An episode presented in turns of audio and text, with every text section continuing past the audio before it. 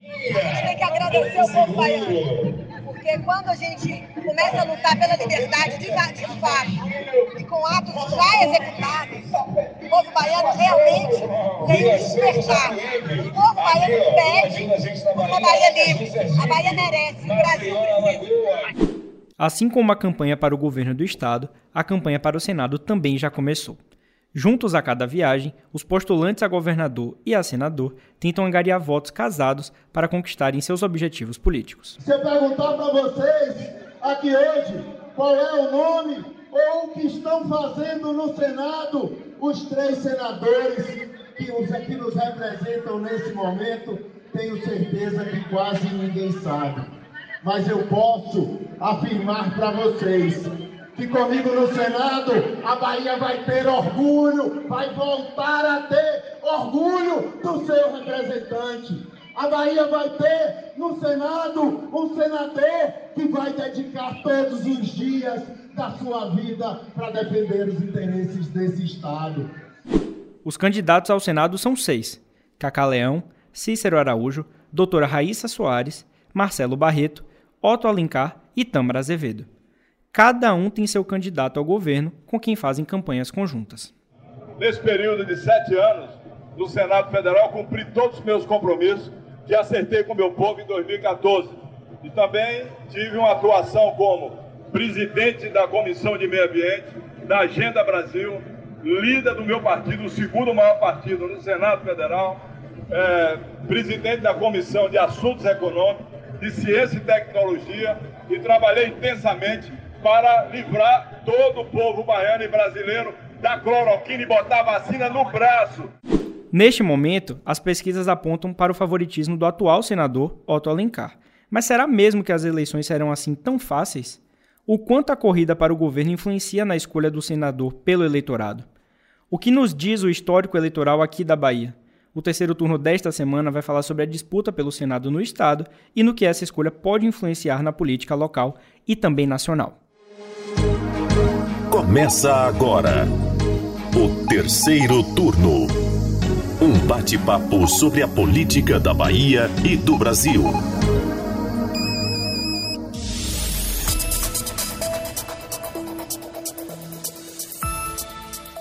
Eu sou Gabriel Lopes e comigo para a gravação do podcast de política do Bahia Notícias, os repórteres do site Lula Bonfim. Olá, turma. E Anderson Ramos. E aí, galera, tudo bem com vocês? Mais uma sexta-feira aqui no terceiro turno, dia 26 de agosto. Tá passando o mês de agosto, hein? Então, você aí que está nos ouvindo que ainda não segue o podcast nas principais plataformas, não perca mais tempo. Aperta aí no botãozinho, segue a gente é, no Spotify, no Deezer, qualquer plataforma que você esteja ouvindo. Dessa forma você não perde nenhum episódio, é avisado quando tem um novo programa e você nos ajuda aqui também no engajamento.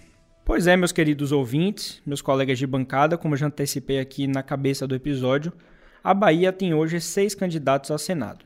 O atual senador, Otto Alencar, que é do PSD, Cacá Leão, do PP, o Progressistas, doutora Raíssa Soares, do PL, que é o mesmo partido de João Roma, Tâmara Azevedo, do PSOL, Marcelo Barreto, do PMN e Cícero Araújo, do PCO.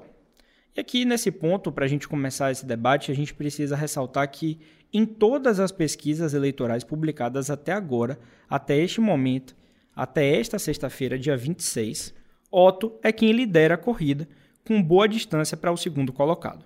Na última pesquisa, que foi divulgada nesta quarta-feira pelo Datafolha, o atual senador aparece com 32% das intenções de voto. Cacá Leão, que é o candidato aí na chapa de ACM Neto, aparece em segundo lugar, com 10% da preferência do eleitorado.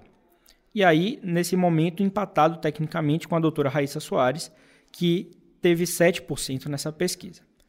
Tâmara, Marcelo e Cícero aparecem logo atrás, com 6%, 4%, respectivamente.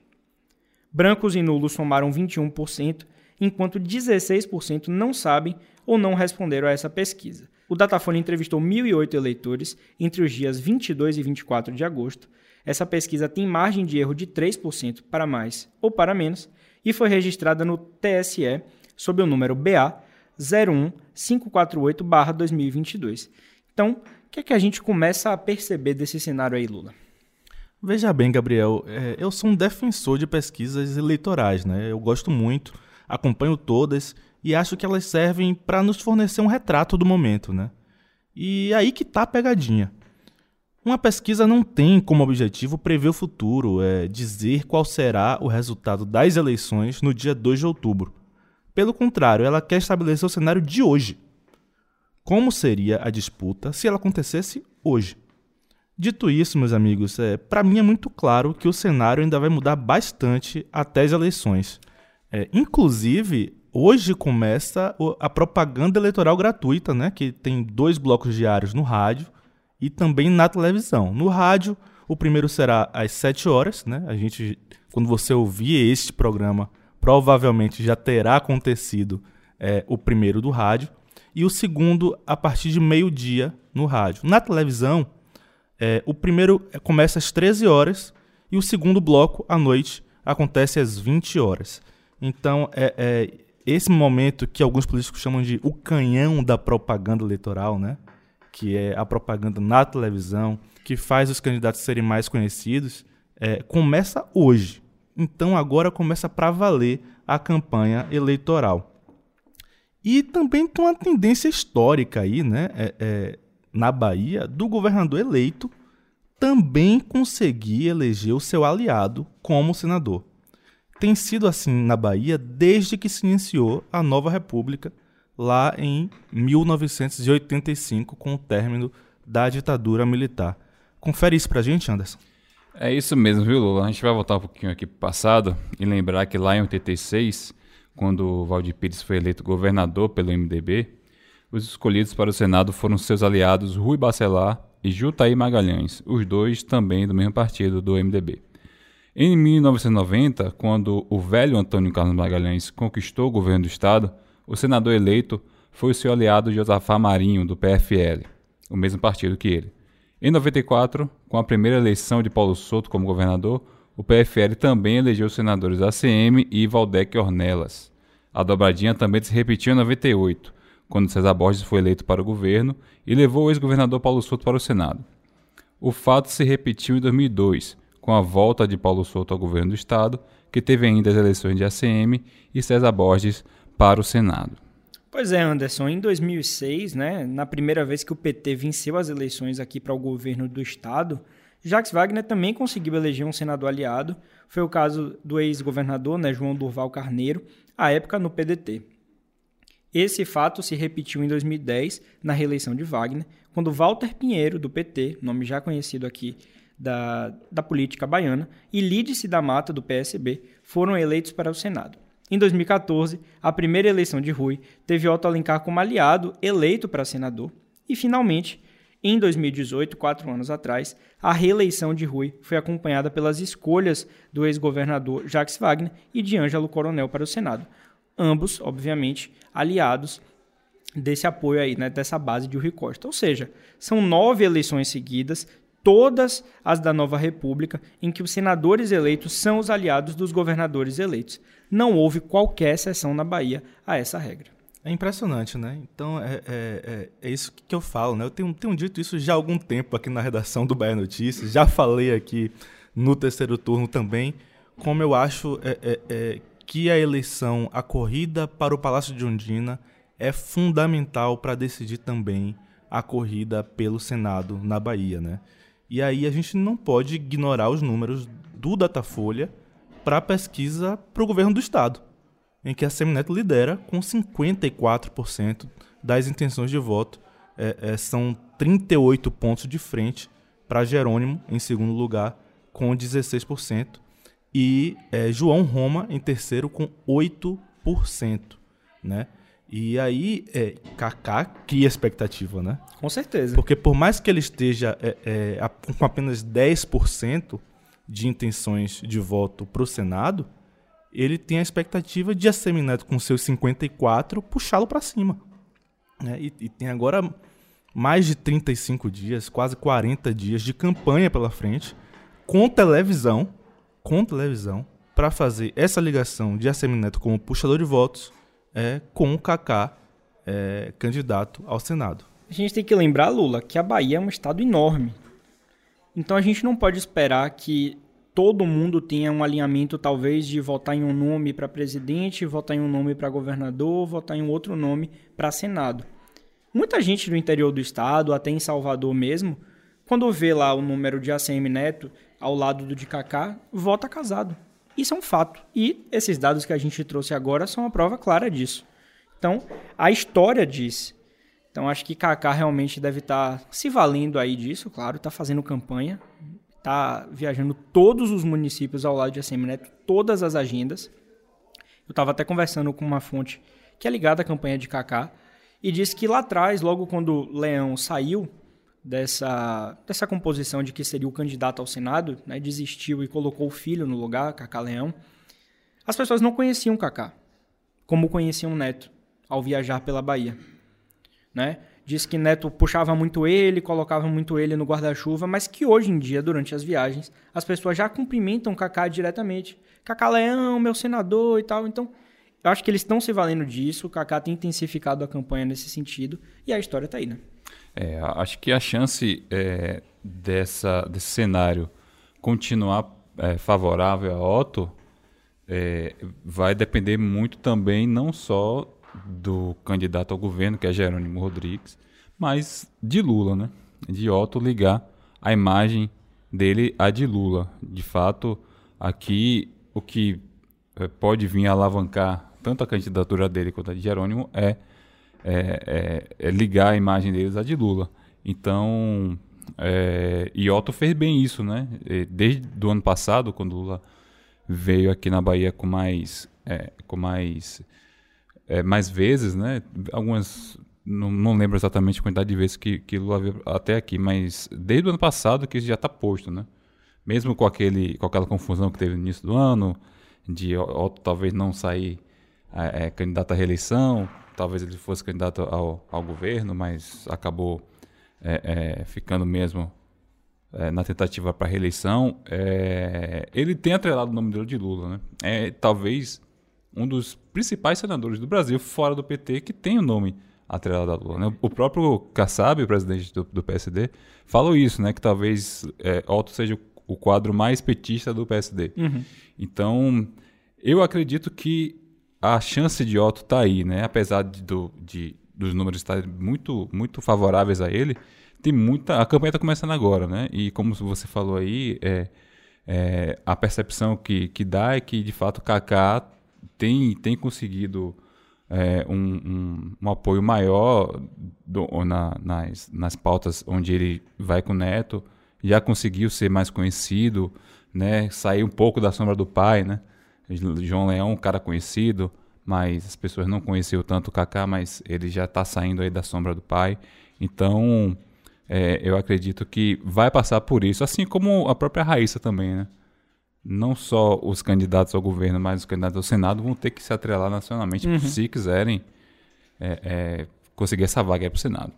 Eu acho que tem um desafio agora de, de Otto, né? Que é, é ele não ser puxado para baixo pela campanha de Jerônimo, né? Ele, inclusive, é mais conhecido que Jerônimo, que Jerônimo nesse momento. Sim, sim. Exatamente. Uhum. Ele tem esse, esse, esse, esse desafio.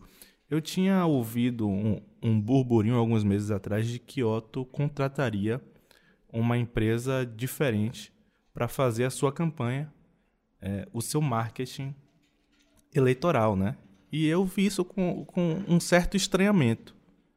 É, eu acho que ele precisa se preocupar em não só crescer, mas fazer Jerônimo crescer junto.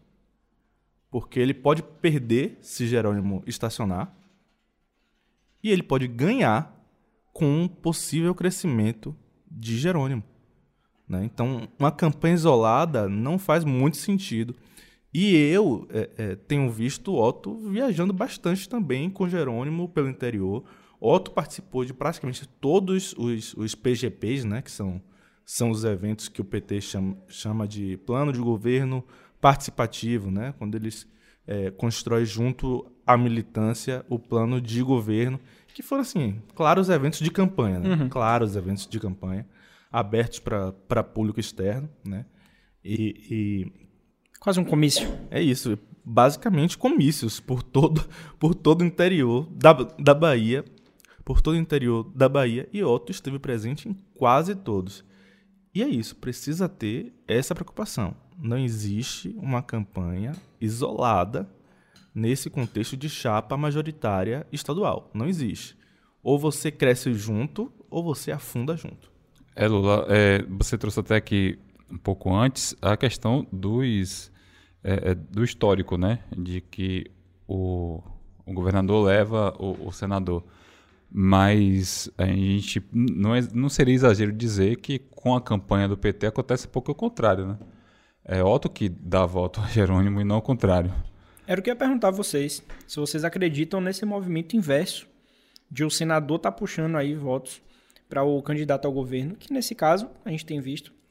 Essa pesquisa da Datafolha colocou aí que 61% ainda desconhecem Jerônimo no estado. Então vocês acreditam em num, num fluxo inverso também? Acredito nisso, não só por essa questão de Otto ser mais conhecido, mas também pela influência política de Otto no interior do estado, né?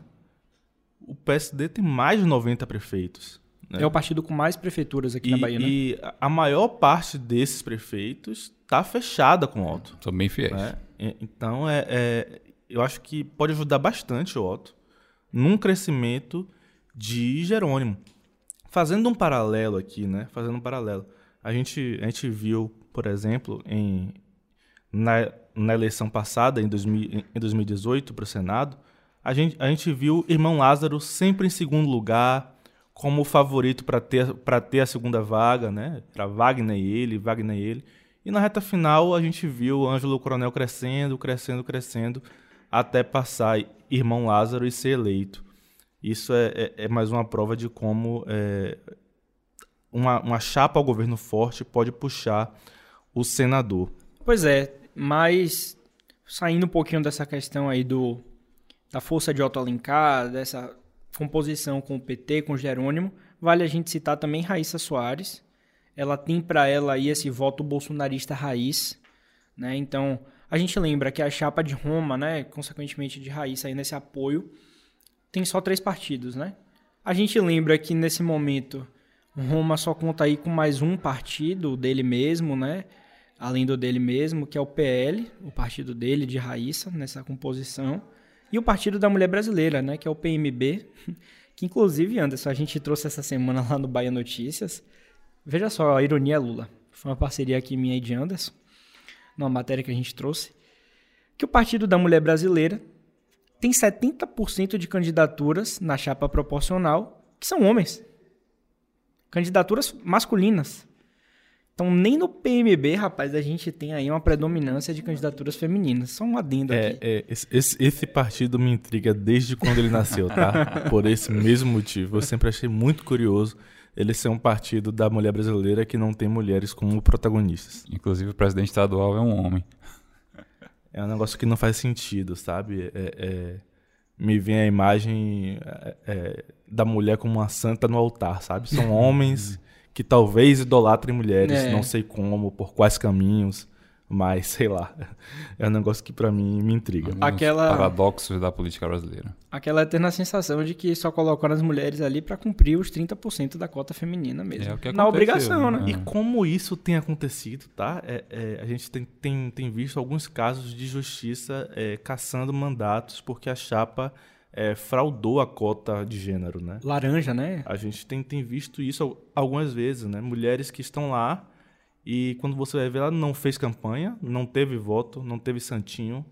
É, enfim. Faz campanha para outro candidato. Exatamente. Um negócio bem curioso, assim. Inclusive, tem um caso aqui, e a gente deve, deve trabalhar isso aí em breve. Tem três candidaturas femininas, né, a, abaixo de 21 anos, que não vão fazer 21 anos até o momento da posse, tá? E, ou seja, elas não podem, se forem eleitas, não podem assumir. Assumir, né? Isso me parece um indício, é, é, é claro, de pessoas que foram colocadas ali para cumprir é, é os 30% de cota de gênero. É um negócio surreal e que acontece com grande frequência. Já acende o alerta aí na Justiça Eleitoral, né? O pessoal que faz essa fiscalização. Mas como eu estava falando de Raíssa, então, esse arco de Raíssa nesse momento está bem limitado. Tem a situação do PROS, a gente está acompanhando o Bahia Notícias, mas está um embrólio judicial enorme. Fica com Roma, decisão, fica com Neto, é, convenção partidária, é, comissão provisória, enfim, está um embrólio. Então, nesse momento, a gente não tem ainda uma definição com quem realmente o PROS está. Mas Raíssa tem esse voto raiz aí da, da base bolsonarista, é uma defensora da cloroquina até que agosto de 2022, criticou o isolamento, ainda critica o isolamento social durante a pandemia, né? Nesse momento que a gente está também. É, reuniu aí o bolsonarismo ao seu redor e consegue ter mais intenções de voto que Roma nas pesquisas. Pois é, nessa pesquisa Datafolha de quarta-feira, é, apareceu com 10% das intenções de voto e Roma apareceu com 8%, né? Ela consegue aglutinar mais o voto bolsonarista do que Roma. Até por uma questão de origem, né? A gente já falou isso algumas vezes aqui. Roma tem origem no grupo de Assemineto, né? E, e, e Raíssa já surgiu politicamente dentro do bolsonarismo, né? E aí é, é, é, é uma questão de originalidade, né? No sentido de origem, né? Raíssa é, é, é, é raiz. Roma tá ali, aconteceu, sabe? Ele aconteceu no bolsonarismo. E vale lembrar que algumas pesquisas, essa Datafolha foi a primeira, né, que saiu especificamente aqui para Bahia, mas algumas pesquisas anteriores davam até Raíssa à frente de Kaká, né? Verdade. Logo quando é, Kaká é, confirmou a, a, a, sua candidatura aí, a, a Raíssa estava à frente dele, né? Uhum. Isso vem mudando um pouco tal, e e é, a distância entre eles não é tão, não tão grande assim. Né? Dentro da margem de erro, muitas vezes, né? Sim, sim. É o caso dessa, dessa datafolha de quarta-feira. E falando em pesquisa, tá? Hoje também sai IPEC, tá? A IPEC contratada pela Rede Bahia. Também mais uma pesquisa que vem, que vem, que vem chegando aí. Começando agora o, o, o a campanha eleitoral oficialmente, o número de pesquisas deve crescer muito, né? Então a gente vai ter muitos dados para analisar ainda aqui. Lembro que eu falei com a fonte é, logo quando Raíssa se, é, o nome de Raíssa surgiu, né, para o Senado. E essa fonte me disse que ela teria muito mais chances como uma candidata a deputada federal, né? Era quase uns que certo uma cadeira ali dela e tal. Eu acho também. É, e isso, assim, já, já demonstra a força dela, né? Uhum porque ela no PL tem, não, tem, tem uma certa. iria ter né, uma, uma, uma concorrência muito grande dentro do partido, mas mesmo assim, essa pessoa me disse que ela teria uma vaga certa, só que ela insistiu nessa vaga aí ao Senado e, está pontuando razoavelmente bem dentro uhum. das suas proporções, né? Então, então é isso, né? Ela vai, ela, ela acredito também que seja mais um caso em que talvez ela também seja é, atraia mais voto para Roma do que Roma para ela. Então é, é, mais um obstáculo para ela isso, né? Além da rejeição de Bolsonaro. Então para ela vai ser uma coisa difícil, mas de qualquer forma a primeira tentativa dela, é, é, ela já é razoavelmente conhecida. Então mesmo que ela não, não avance, não consiga, ela deve galgar algum êxito aí, não, não vai ser de todo um, um mal essa campanha para ela. Eu acho que é esse o objetivo, tá, Anderson? Eu acho que eles têm ciência de que eles não vão ganhar a eleição, né? Mas eles estão construindo um, um, Nome, uma, né? uma, história política, Sim. né? É, é bem provável que ela esteja é, é, ganhando é, espaço, ganhando cancha para se lançar alguma outra coisa depois, uma prefeitura de Porto Seguro, uhum. talvez, né? Então é, é, algo que a gente, a gente deve e, e, e pode é, é, colocar na mesa como uma possibilidade. Eu acho, inclusive, que Raíssa dialoga melhor dentro da bolha bolsonarista do que o próprio João Roma. Isso é indiscutível. Raíssa nunca ocupou um cargo como João Roma, que foi deputado. Ela era secretária de saúde é, de Jânio, lá em Porto Seguro, mas ela já nasce dentro desse contexto da bolha bolsonarista, né?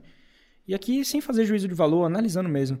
Então, diferente de Roma, né? Roma assumiu o ministério depois, e ainda assim, Roma ainda vem patinando aí para pontuar nas pesquisas. Então, acho que Raíssa, de fato, dialoga melhor dentro desse, desse arco bolsonarista. Agora, me chamou a atenção nessa pesquisa Datafolha as pontuações de, de Tâmara, de Cícero e de Marcelo, né? Me chamou a atenção, achei números altos, números relevantes, assim, é, para o tamanho dessas candidaturas, né? É, é, Tâmara chegou a 6% das intenções de voto. É um empate técnico não só com a doutora Raíssa Soares, como também com o Cacaleão, né? dentro da margem de erro de 3% para mais ou para menos. É, Marcelo e Cícero tiveram 4% cada, o que também os coloca em empate técnico no limite da margem de erro. Isso é, é importante a gente, a gente ressaltar, é no limite, mas é empate técnico sim. São, são, são votações consideráveis e por mais que a gente descarte a possibilidade de, vencerem, né?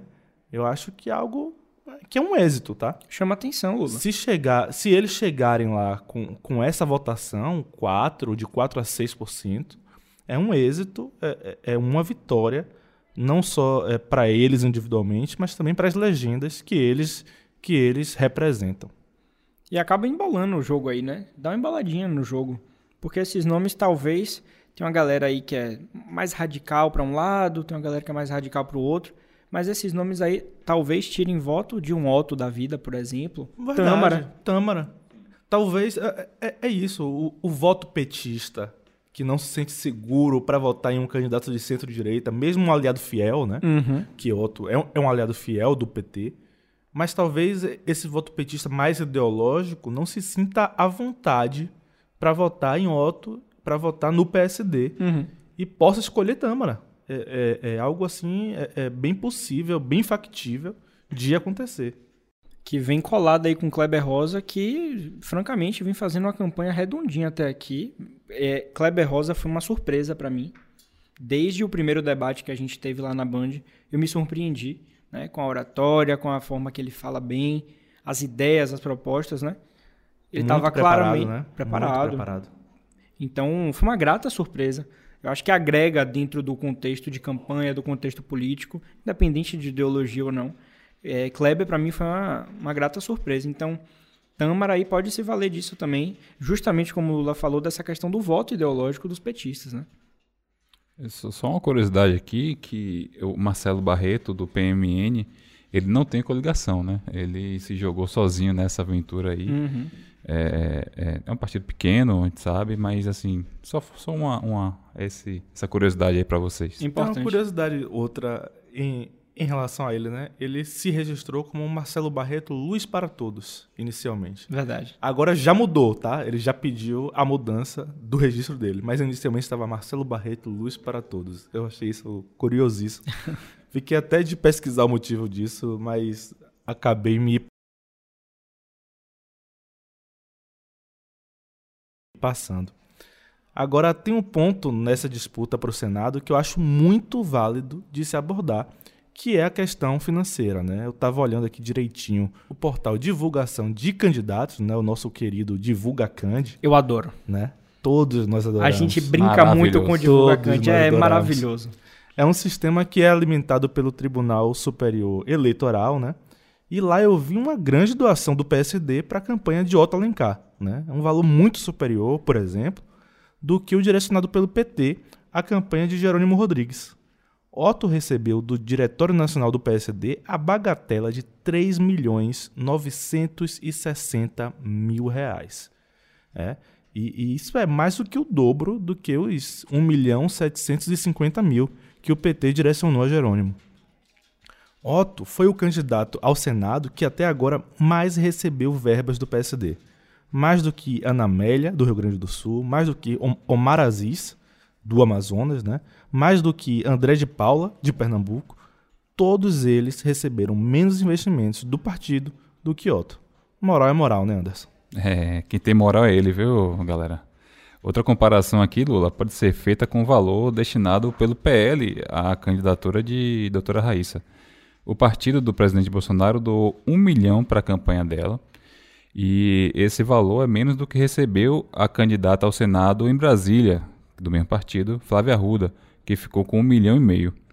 Além disso, diversos candidatos a, a deputado federal que costumam ter uma campanha mais simples, menos custosa, receberam o mesmo volume de dinheiro de Raíssa.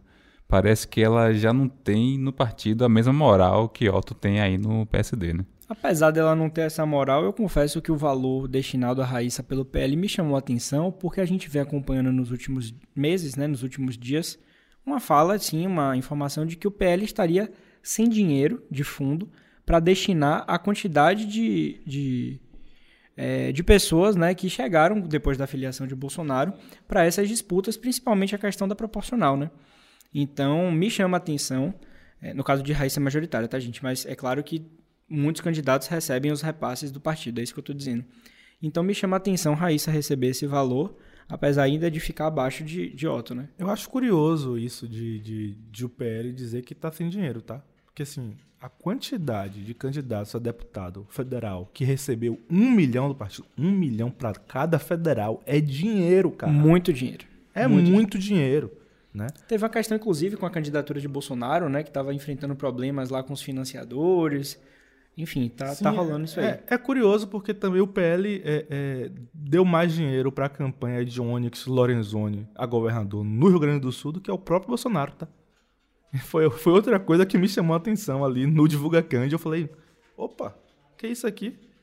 Onyx recebendo mais dinheiro do, do que Bolsonaro tem algum problema rolando lá que a gente ainda não identificou exatamente qual é. Você lembra até esse momento quanto o PL já repassou para Bolsonaro? Eu não cheguei a olhar. Foram 5 milhões de reais. 5 milhões, né? Isso é menos, por exemplo, do que é, é, é, é o PSD passou para Alexandre Calil ao governo do, de Minas Gerais, que ele ganhou 16 milhões de reais. Né? Dinheiro demais. Que é isso? É menos do que o PT repassou para Haddad em São Paulo, foram um pouco mais de 9 milhões. Tá quase no teto o Calil, né? Tá o limite, no teto. O limite legal de gastos para vou... governador é. Eu posso dar uma olhada nisso aqui depois, mas eu acho que é próximo do teto. Pois tá? é. É próximo do teto. Tá, tá estranho, tá? Esse volume de, de dinheiro passado para Bolsonaro é estranho. Inclusive porque o PT passou para Lula 66 milhões de reais. É muito dinheiro. Então, é, de 66 para 5 é, é uma diferença gritante, grotesca.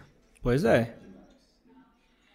E querendo ou não, é muito difícil você fazer uma campanha sem dinheiro ou com muito menos dinheiro do que os seus principais adversários. Isso é inegável. Campanha política depende de dinheiro. Ponto. Isso é beabá, é básico de quem sabe de política e quem até quem não sabe, né? Tá por dentro disso. Mas essa situação aí ao Senado, para a gente retomar aqui essa, esse papo sobre a doutora Raíssa, pode mostrar que talvez o nível de prioridade que cada candidatura tem para um partido, né? É diferente. Então, a eleição de Otto tem uma prioridade altíssima para o PSD. A gente sabe do prestígio que Otto tem, o contexto que Otto está inserido na Bahia. Então, é importantíssimo para eles eleger Otto novamente. É amicíssimo do presidente da legenda Kassab. Ele, eles têm uma ótima relação. Excelente. Otto é, Otto é um dos fundadores do, do, do, do PSD, então faz muito sentido.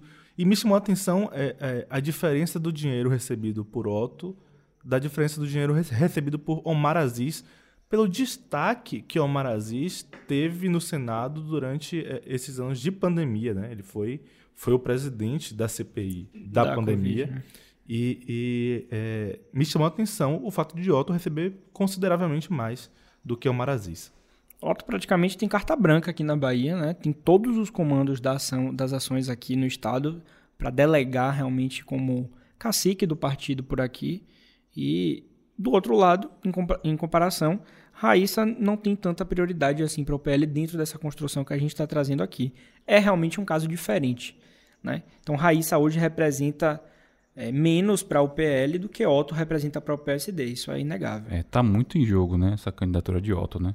Suponhamos que, se as pesquisas estiverem certas, a Semi Neto sendo eleito, ele é, é, continuaria né, a, a base que tem hoje na, no Senado, é, com, com os três senadores governistas, né? Só que a gente sabe que tem uma pessoa que é, é, pode pular do barco, né? Que é uhum. é coronel, né? Então Sim. pode desequilibrar essa, é, essa equação aí e, e, isso o PSD com certeza deve estar tá aí já de olho, né? Inclusive Otto, né? Se Otto perder essa eleição, não tenho a dúvida de que no dia seguinte ele vai ser, ele vai sair da presidência do partido. Né? Não, não existe um presidente sem poder. Então, é, é, tem, tem muita, muito, muito é, em jogo para o PSD e, claro, principalmente para a Otto. A gente até já comentou aqui, né? Uma possível virada de lado aí de Ângelo Coronel.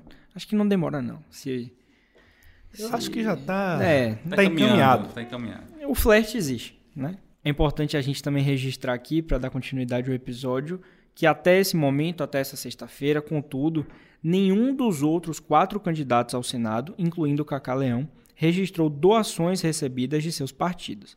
Agora a gente tem que aguardar mesmo, a gente está monitorando. Eu confesso que eu olho o Divulgacante a cada uma hora, todo dia de trabalho aqui de expediente. Eu também, viu? Eu, eu fico com o. Divulgacante aberto ali, às vezes vou, atualizo, dou uma olhada em um candidato sim, tal. Olha uma estatística, vou olhando. olha um número, eu acho bem O interessante. que entrou, quem saiu, no que eles gastaram. Eu fico, fico olhando atentamente. Então a gente, quem sabe, aí traz nos próximos episódios referente a, a isso.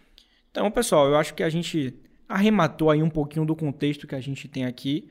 Não tem como a gente não de- dedicar um tempo maior aí aos players Cacá Leão, Doutora Raíssa e Otto Alencar, né? Figuras aí que já são mais conhecidos, estão figurando melhor nas pesquisas, então a gente tem que dar uma atenção maior, é claro. Mas a gente segue atento aqui a todos os detalhes. É, eu gosto muito dessa parte de dados das candidaturas, estatísticas, então quem sabe a gente não faz um episódio especial aí sobre isso, né? A gente trouxe aqui também a informação do, do Partido da Mulher Brasileira, né? Foi tudo com base no Divulgacante, tá, pessoal? Então a divulgação de candidatos aí do TSE realmente é uma mina de ouro. Eu particularmente gosto muito. Informação que não falta, não. Pois é. E ajuda da transparência, né? Nesse momento. A gente tem um número total de candidaturas, candidaturas por gênero, por idade, é, quantas candidaturas foram indeferidas, renúncia. Então, eu acho uma plataforma completíssima. A gente tem que usar e abusar mesmo daqui até o dia 2 de outubro. Vamos se despedindo aqui, né? Muito obrigado, Gabriel. Muito obrigado, Anderson, Paulinho, todos os ouvintes. Obrigado pela audiência. E até a próxima semana, gente. Valeu, galera, por acompanhar mais um episódio e até a próxima semana.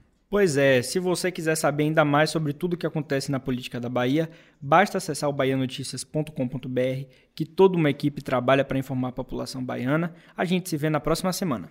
Agora é com você. O que achou aí dessa análise, desses nomes que estão colocados aí na disputa pelo Senado aqui na Bahia?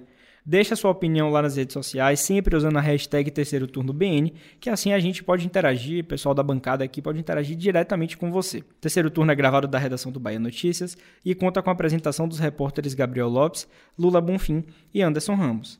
No início deste episódio, você ouviu as vozes de Raíssa Soares, Cacá Leão e Otto Alencar. Os áudios utilizados são do Bahia Notícias. A edição de som é de Paulo Vitor Nadal e o roteiro de Lula Bonfim.